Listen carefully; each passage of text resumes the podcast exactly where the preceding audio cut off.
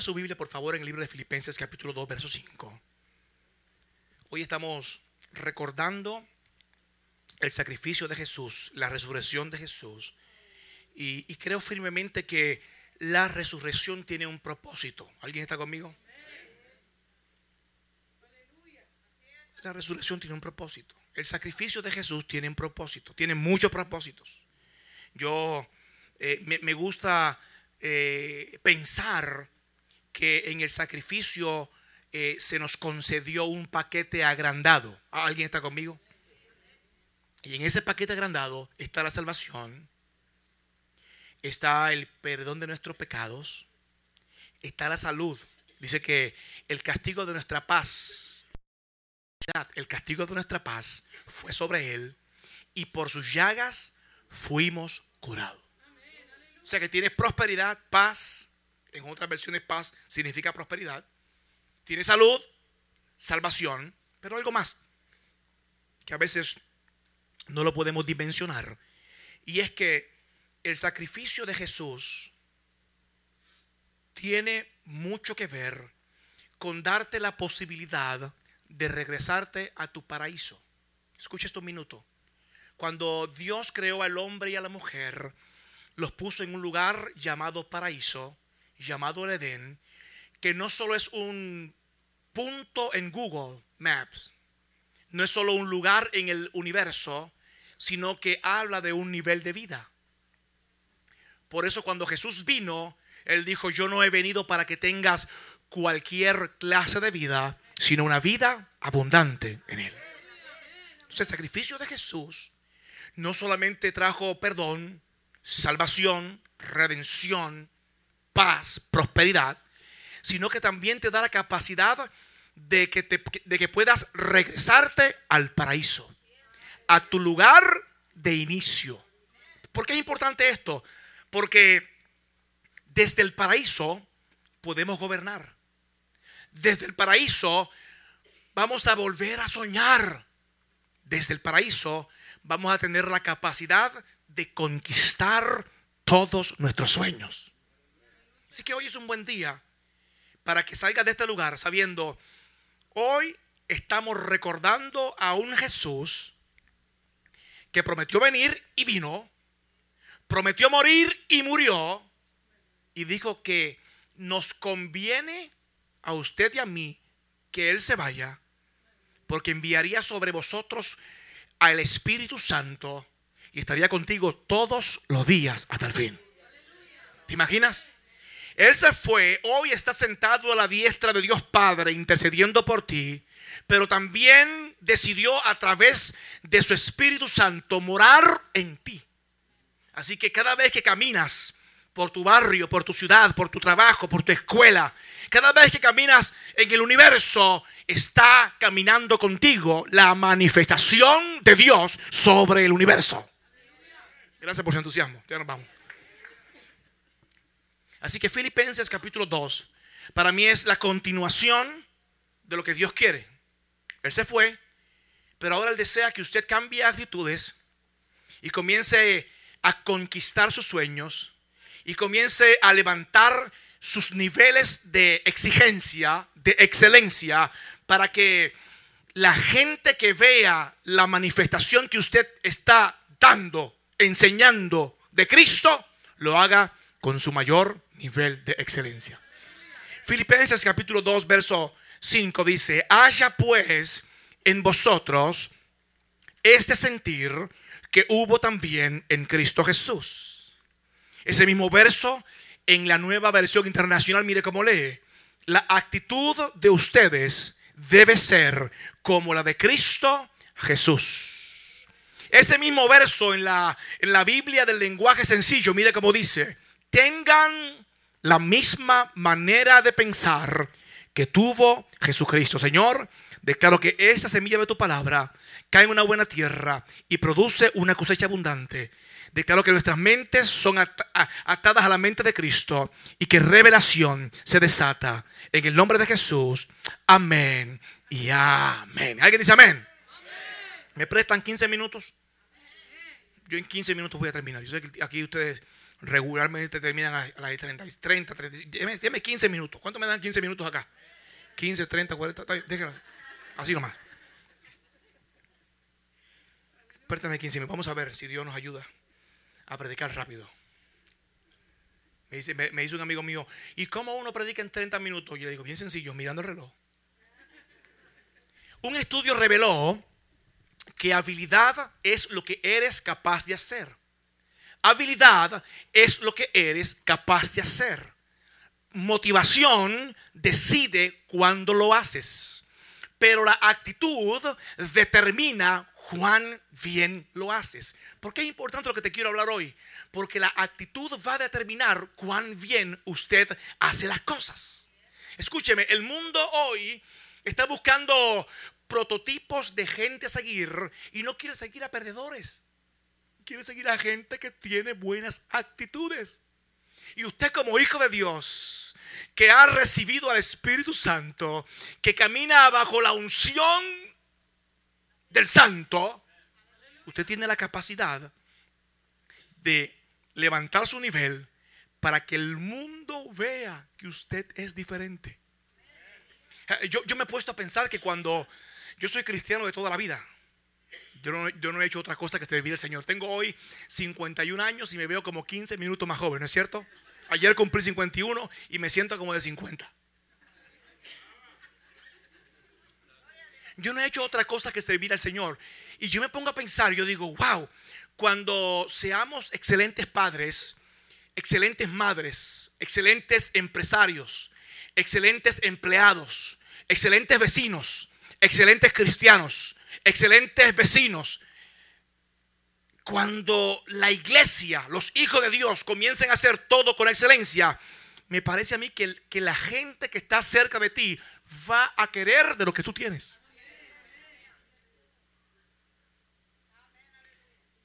Cuando te vean así bien preparado, vestido, tu casa bien pintada, tus vecinos van a decir, ¿en, qué multinivel es el que tú vas los domingos? Pues ellos no saben a dónde tú vas. ¿Sí o no? Pero lo importante es que ellos vean que tú eres diferente. Si en tu trabajo no te preguntan, si en tu casa no te preguntan, si, en tu vecindario no te preguntan porque te ven diferente, algo anda mal. ¿Sí o no? Porque se supone que usted es la luz en las tinieblas. Usted es el referente de cambios en su lugar. Así que hoy necesitamos cambiar actitudes. ¿Qué es la actitud? Alguien dijo que la actitud es tu mejor amiga o enemiga. Atrae o repele la gente. Habla de tu presente y profetiza sobre tu futuro.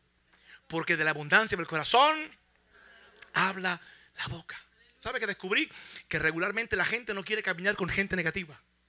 Si a usted le gusta caminar con gente negativa, por favor, espere al final de la reunión que me quiero tomar una foto con usted para ponerlo en mi Instagram. Porque usted es alguien que está en peligro de extinción. ¿Por qué, ¿Por qué decidimos caminar con gente? ¿Por qué no decidimos caminar con gente negativa? Porque gente negativa nos desenfoca para alcanzar la meta que Dios ha puesto en nuestras manos. Porque gente negativa nos, nos drena las fuerzas para correr en la carrera de fe que Dios quiere que corramos. Con razón, mi papá siempre me decía, no puedes determinar de la familia de que vienes, pero sí con la gente que te vas a juntar para alcanzar el sueño de Dios en ti. Y es que hasta para escoger los amigos hay que tener buenas actitudes. Cuando yo pienso en, actitudes, mi mente vuela a la historia de Moisés. Moisés, en sus primeros días de nacido, cuenta la historia que fue puesto en una canasta y aquella canasta le conectó con la casa del faraón. En la casa del faraón, Moisés aprendió buenos principios, buenos modales, porque todo príncipe se le enseñan buenos principios, buenos modales. Pero cuenta la historia bíblica que un día en la vida de Moisés, Moisés cometió un error que lo llevó a huir de Egipto.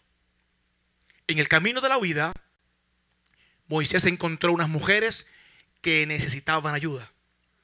Moisés se detuvo a ayudar a aquellas mujeres y cuenta la historia que aquellas mujeres conectaron a Moisés con Jetro, el que se convirtió en su suegro.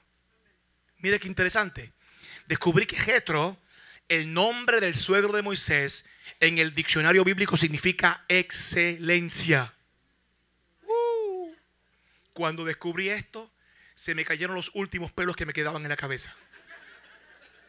Porque entendí que cuando traigo buenas actitudes, las buenas actitudes siempre me van a conectar con la escuela de la excelencia. ¿Y por qué es importante la escuela de la excelencia?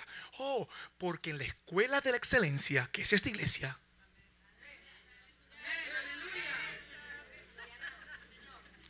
repítame el nombre de la iglesia, pastora. El, pastor, el nombre aquí. Comunidad, Comunidad Cristiana Emanuel.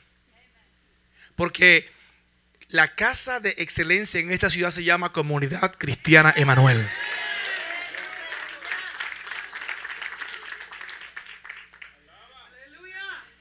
¿Y por qué es importante venir a esta escuela de excelencia? Porque, porque entre muchas cosas que pasan en esta escuela de excelencia pasan dos importantes. Número uno, que van a formar, a forjar tu carácter. ¿Y por qué es importante esto? Porque usted llegará hasta donde su carácter le permita.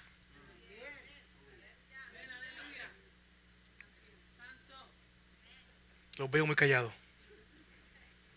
Cuando yo estaba pastoreando en Puerto Rico me llegaron como 25 católicos que se me convirtieron. Y para que no perdieran la costumbre, yo el domingo le decía, digan amén si se puede. Ellos me decían, amén. Cuando, veo así la gente callada, me, pienso que estoy en mi iglesia en Puerto Rico. ¿Por qué es importante? Número uno dijimos porque van a forjar tu carácter. Y número dos, porque se te va a entregar la palabra que te va a llevar a alcanzar tu destino en Dios. Es tan importante que usted venga a esta escuela de excelencia. Es tan importante la escuela de la excelencia que el mismo Moisés tuvo que pasar por un proceso de escuela de excelencia. Allí fue empoderado de una palabra que cuenta la historia bíblica que dejaría a más de dos millones de hombres y mujeres libres de las manos del faraón. Ahora Moisés se presenta frente al faraón después de un proceso en la escuela de excelencia.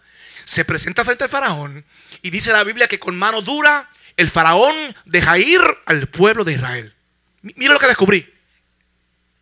Descubrí que el pueblo de Egipto se cansó de tantas plagas que comenzó a darle regalos a los hijos de Dios para que se largaran lo antes posible. ¿Cómo te queda el ojo? Tengan este oro, tengan esta plata, tengan estos presentes y lárguense de acá porque no queremos saber ni de su Dios ni de sus plagas. Ahora tenemos un pueblo, una generación que recibe lo que tanto había anhelado, la libertad. Pero no trae solo la libertad, trae en sus manos llenas de presentes, de oro, plata y presentes. Pero ¿sabe qué descubrí? Descubrí que aquel pueblo de Israel no solo trajo libertad, oro, plata y presente, sino que también se trajeron todas las malas actitudes que aprendieron en México, en, en, ¿ah? ¿Ah? en Honduras, ¿era? o de Guatemala. Parece que eran de Puerto Rico. Parece que eran de Puerto Rico. Porque cuando le mandaron el maná decía, maná, maná.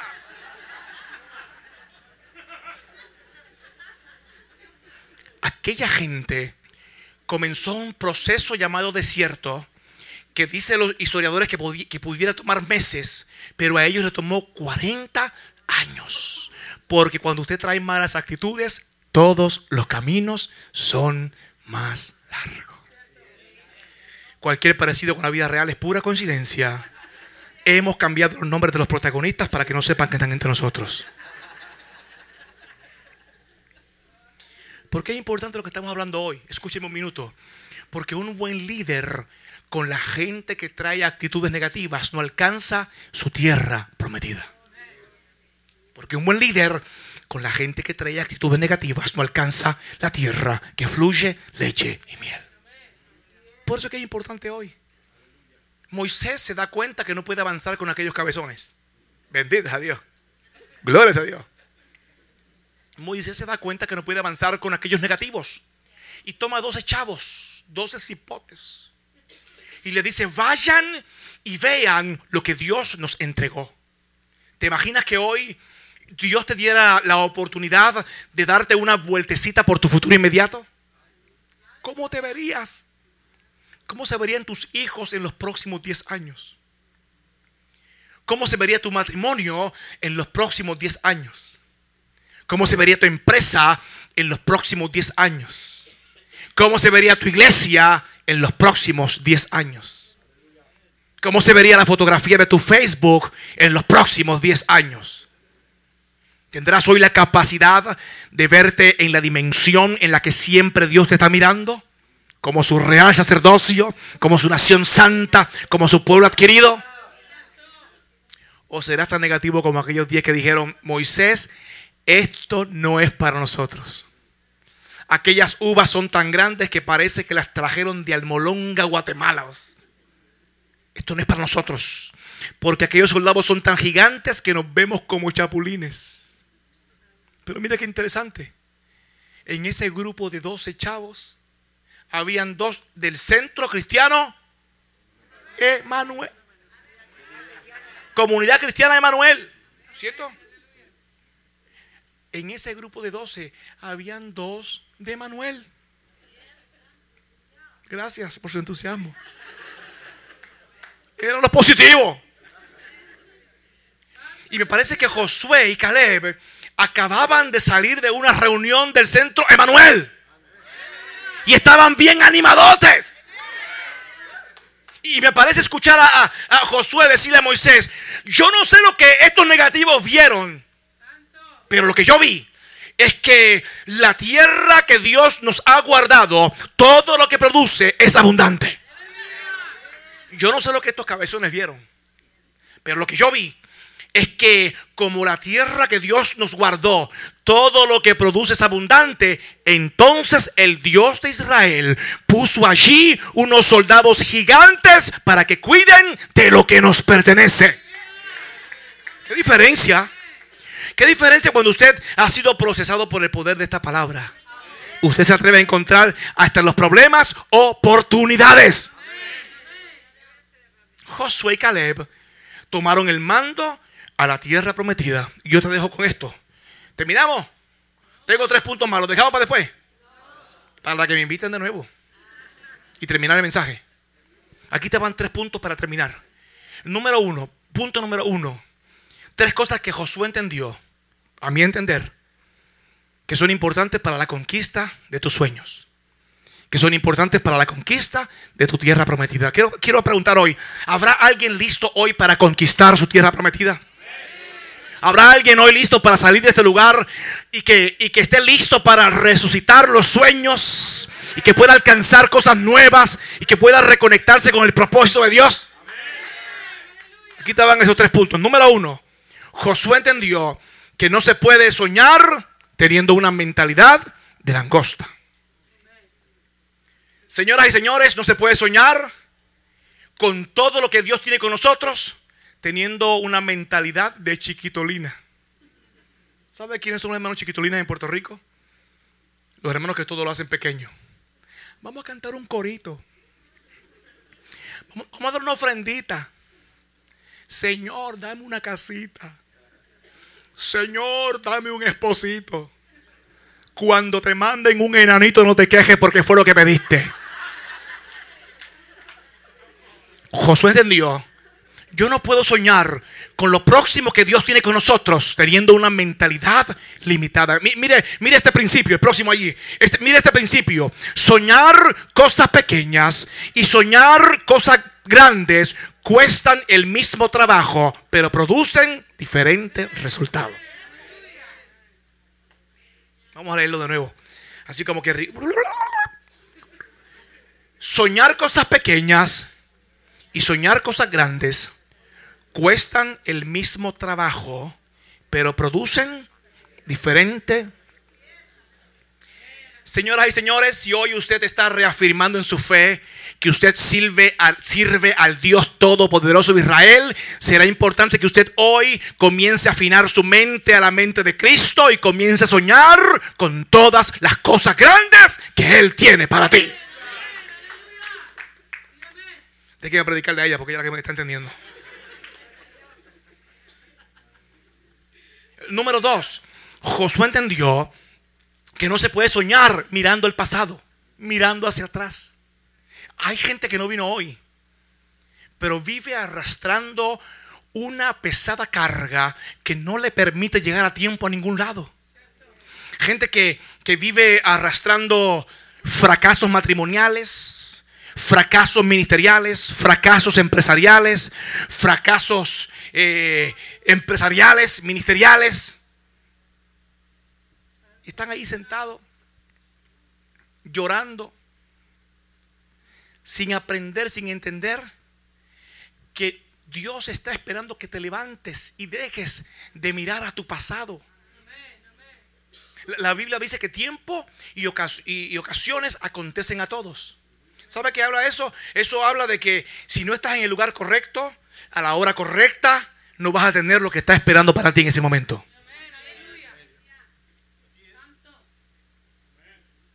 Así que Josué entendió, yo no puedo soñar con lo próximo que Dios tiene conmigo mirando el pasado. Hay gente que no vino, es que no vinieron hoy, estamos solamente predicando porque veo que hay gente que está grabando. Hay gente que no vino hoy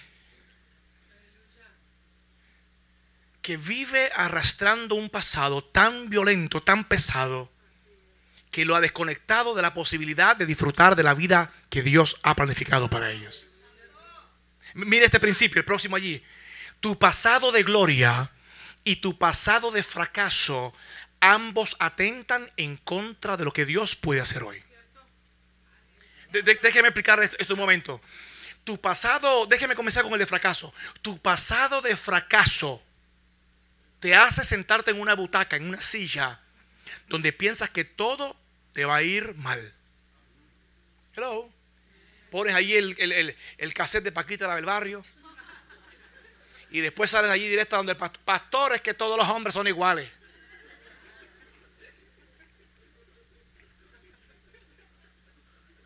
Una hermana en Miami, yo, yo fundé una iglesia en Miami en el 2003 con mi esposa. Y, recuerdo que una mujer un día vino a mi, a, mi, a mi oficina bien atribulada. Me dijo, pastor, a mí todo me sale mal. Eh, mire, pastor, yo tengo tan mala suerte que si monto un negocio de sombrero, los niños nacen sin cabeza. A mí todo me sale mal. Escúchame, te sientas en la silla de tu fracaso pasado y te limitas a entender que hay un mundo de oportunidades esperando por ti. Que la Biblia dice que todos los días sus misericordias son nuevas. Y que lo único que Él desea es que te atrevas hoy a levantarte de la silla del fracaso y comiences a escribir una nueva historia. Pero escúchame, la silla de la gloria pasada es tan peligrosa como la del fracaso. Porque la silla de la gloria pasada te hace pensar que ya todo lo lograste. Llegas a la iglesia, es que a mí nada me sorprende. Ya yo cumplí mi cuota de aleluya. Te dicen, hoy te, toca de servidor, de urgier. Y, le dice al pastor, pastor, perdóneme, pero discúlpeme. Es que de la iglesia de la que yo vengo, la iglesia de la pandereta rota allá en Cuernavaca, estábamos en otro nivel. No puedo bajar allí. Hoy te toca atender a los niños. Ay, pastor, perdóneme, pero discúlpeme. Es que de la iglesia de la que yo vengo, la iglesia apostólica allá en Monterrey, estábamos en otra cosa y te limitas a entender dos cosas importantes. Número uno, que no hay mayor nivel sobre el universo que el, que el, nivel de servir. Importante. Segunda cosa, que si viviste momentos buenos en tu pasado, vengo a decirte hoy que aquello fue solo una probadita de las grandes cosas que Dios va a hacer en tu nueva temporada. Porque Él prometió llevarte de gloria en gloria y de triunfo en triunfo. Así que atrévete hoy a levantarte de la silla del fracaso, de la silla de la gloria pasada. Y entiende una cosa, que todos los días que te levantas es un día nuevo. que si estás vivo, escucha esto, que si estás vivo hoy es porque aún hay propósito de Dios en ti. Yo conocí un pastor, un predicador muy famoso de Colombia hace 25, 26 años. Estaba yo en Panamá en una cruzada con Jorge Rashki, un predicador de Puerto Rico. Y yo era el cantante de la cruzada. Y fuimos a una iglesia, la iglesia Osana en Panamá. Y conocí a este predicador, un hombre con una revelación impresionante, hace 27 años. Y, y 27 años más tarde viene a Puerto Rico a predicar. Y yo digo a mi esposa, tengo que ir a ver a este amigo, quiero escucharlo predicar. Cuando llego a la reunión, aquel hombre está fuerte, predicando con una unción como nunca antes. Estaba rejuvenecido, traía el pelo negro. Y cuando terminó de predicar, yo lo abracé y le dije, chico, qué bien tú te ves, men. Está rejuvenecido, trae hasta el pelo negro. ¿Cómo le hace? Le dije. Y me dijo, lo del pelo negro es natural. Porque así decía el frasco que compré, Black Natural. Lo de estar rejuvenecido es porque descubrí, me dijo él, que mientras hay propósito, hay vida. Así que cada vez que me levanto por la mañana comienzo a orar, Señor, ¿cuál es el nuevo propósito? Porque necesito continuar vivo. Levántate de tu del pasado. No importa cómo se llame tu pasado, levántate de allí hoy. Hoy tú puedes resucitar a algo nuevo que está esperando por ti. Estoy hablando con los que no son casados, ¿verdad? Para que la gente. Porque no sé que alguien. Mira, Dios me habló hoy. Hoy te dejo, vieja. Dios habló directo y claro. Hay algo nuevo para mí. Estoy hablando con usted. Número 3, termino con esto. Josué entendió que es triste que tus sueños mueran en el desierto. ¿Por qué digo esto? Porque la, Biblia registra que hasta que no murió toda la gente que traía actitudes negativas, el pueblo de Israel no pudo alcanzar la tierra prometida. Lo que me hace pensar que qué triste que usted, digo, y cuando digo usted no lo digo por usted, sino usted se lo digo. Qué triste que usted teniendo una asignación de Dios, que usted teniendo habilidades, dones, que usted teniendo experiencias que pudieran ayudar a alguien más en alguna situación. Qué triste que usted, por no salir de su silla del fracaso pasado o de su gloria pasada, hoy estés perdiendo lo más importante de la vida de fe, que es activar el don de Dios en ti. Y te pasan los años por encima. Te pasan los días por encima. Y no disfruta del favor de Dios. Y posiblemente inviertes tus fuerzas en las cosas para las que no fuiste asignado. Uh, qué triste que usted invierta su tiempo en las cosas para las que no ha sido asignado y te pase la vida por encima y no te des cuenta que había mucho más por disfrutar en la vida cristiana. Dios te entregó tiempos, tesoros y talentos y lo único que Él desea hoy es que tomes buenas actitudes para ser un buen administrador de lo que Él pone en tus manos. Él dice la palabra que si eres fiel en lo poco, en lo mucho Él te va a poner. Señoras y señores, estoy hablando hoy de la actitud de Cristo. Siendo hijo de un rey, no tomó aquello como una excusa y se entregó por ti y por mí en la cruz de Calvario. Él dijo que no vino para que le sirvieran, sino que vino para servir. Si lo que Dios ha puesto en tu mano no sirve para bendecir a otros, si no, no hemos entendido que somos bendecidos para bendecir, entonces todo esto, el sacrificio, la resurrección y toda esta historia, no ha tenido sentido para ti. Pero hoy yo le estoy hablando a una generación madura de fe. A gente que entiende su propósito. A gente que entiende que el apóstol Pablo dijo que la tierra está desesperada por verte en función. por verte manifestado. Y que cada día que te levantas, escúchame un minuto, cada día que te levantas hay alguien esperando por ti. Que no eres un accidente buscando un lugar donde ocurrir, que eres el resultado del propósito de Dios sobre el universo. Que no importa cómo haya sido concebido, tú eres el resultado del propósito de Dios. Hacía falta un José en tu ciudad y Dios te envió a ti. Hacía falta una María en tu ciudad y Dios te envió a ti. Hacía falta un Lupe en tu ciudad y Dios te mandó a ti. Hacía falta un José en su ciudad y Dios te mandó a ti. Así que cuando te levantes, piensa en esto. El sacrificio de Jesús va a tener vigencia cada día que yo me levante de mi cama y entienda que hay un propósito eterno en mí. Que la Biblia dice que unos serán manos, otros ojos, otros pies. Eso habla de individualidad. ¿Sabe qué significa eso? Significa que hay una manifestación de Dios en ti que alguien más no tiene. Por eso cuando nos juntamos nos llamamos cuerpo de Cristo. Pero eso pone en ti una responsabilidad muy grande que si te manifiestas en el mundo, que si manifiestas lo que Dios puso en ti en una forma negativa, el mundo tendrá una visión incompleta de Cristo en tu ciudad. Que si no enseñas correctamente y con buenas actitudes tu manifestación, entonces tus hijos, tus vecinos, la gente que trabaja contigo, va a tener una visión incompleta de Cristo. Así que yo quiero que hoy, me gustaría que hoy, te puedas levantar de tu silla y que puedas pensar que el sacrificio, que la resurrección, que muchas veces lo hacemos casi como los católicos, por default, que comencemos a pensar, hay algo más que puedo hacer yo. Hay algo más que yo puedo hacer.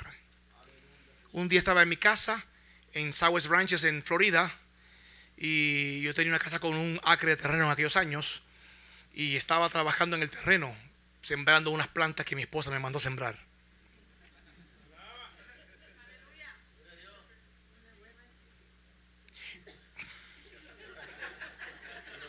Escucha esto y recuerdo que a lo lejos venía un muchacho en una bicicleta, bien bonito, rubio, con un pelito bien bonito, con una camisa blanca, con una corbata. ¿Sabe de quién hablo? Parecía un Kent. Bien planchadito. Y comenzó a entrar en aquella bicicleta ese mormón a mi casa. Y yo dije, sangre de Cristo. Escucha esto un minuto. Escucha esto un minuto. Cuando él se, se acercó en la bicicleta, le dije, me dijo, ¿necesitas ayuda? Y le dije, no necesito tu ayuda. Gracias, muy amable. Y me dijo, no, pues yo quiero ayudarle. Y yo para que se fuera le dije, es que yo soy pastor evangélico. O sea, como que no, a mí no me vas a convencer, mi hijo. Ah, usted es pastor, más rápido le ayudo. Y se comenzó a arrollar las manos y comenzó a trabajar conmigo. Y yo seguía trabajando. Yo lo miraba y decía, si yo tuviera por lo menos cuatro hermanitos en mi iglesia como este, el mundo sería diferente. Porque hay algo interesante y es que muchas veces la gente que no tiene la verdad está más comprometidos que tú y yo. Hello. Y hoy tenemos que resucitar, entender la responsabilidad que tengo como hijo de Dios. Que cargo la gloria de Dios en mí. Y que donde quiera que vaya, tengo una gran responsabilidad. Ponte de pie porque si no, recojo la ofrenda de nuevo. Vamos a orar. Yo quisiera orar contigo un minuto nomás y nos despedimos. Wow, me pasé del tiempo, I'm sorry. Perdón que me fíjate que hablé mucho hoy. Para el poco tiempo que nos conocemos, dice mi papá. ¿Qué tal si hoy oramos? Y hacemos un compromiso con el Señor. No conmigo, yo me voy ahorita a las 7 de la mañana, mañana me voy para mi casa. Y, quizás hasta no sé cuándo lo vamos a volver a ver. Eh, no lo haga con su pastor porque a lo mejor hasta se esconde del pastor y puede, ¿sí o no? Hágalo con el Señor que lo va a ver donde quiera que usted esté ahí y dígale, Señor, ¿qué, tal si cierra los ojos y dice, Señor Jesús, hoy me comprometo contigo para cambiar mis actitudes.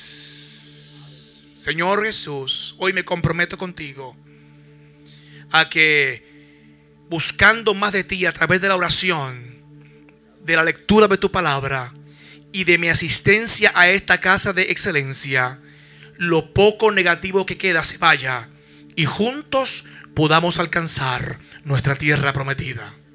Dame nuevas fuerzas para cumplir este propósito y te doy gracias porque hoy abres mis ojos espirituales para darme cuenta de todas las cosas que tiene para mí. En el nombre de Jesús. Amén. Y amén. ¿Alguien dice amén? ¿Me das un minuto para cantar una canción? ¿Estás aquí? ¿La podemos cantar? Estás aquí. Vamos a cantarla. Y ya nos despedimos. Esta es una de mis canciones favoritas. Así que ojalá y te bendiga en esta noche. Aleluya.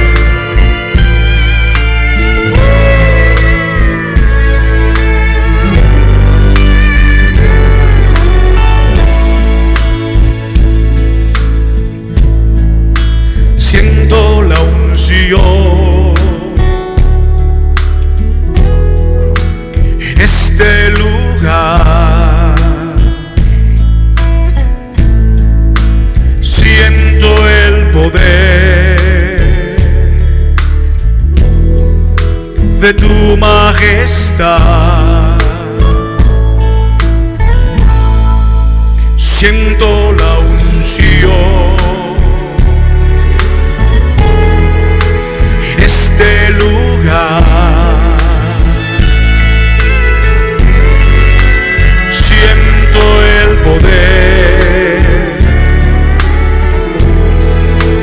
tu majestad. Señor, estás aquí cubriéndome. Señor, estás aquí levantándome.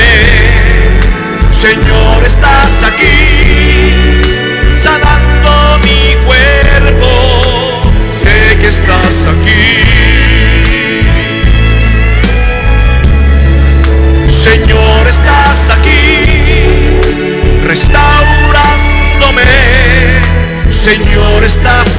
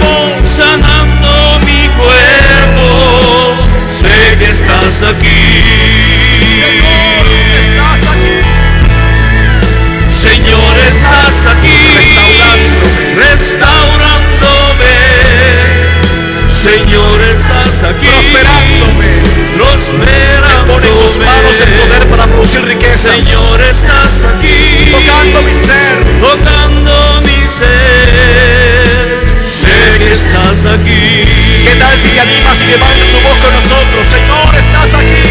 Señor, estás aquí. Cubriéndome. Señor, estás aquí. Levantándome. Levantándome. Siete veces cae el justo, siete veces Dios Señor, estás aquí. Sanando mi cuerpo. Que estás aquí. Salud se desata solo para el que cree. Restaurándome. Señor, estás aquí, prosperándome. Señor, estás aquí, tocando mi ser. Sé que estás aquí.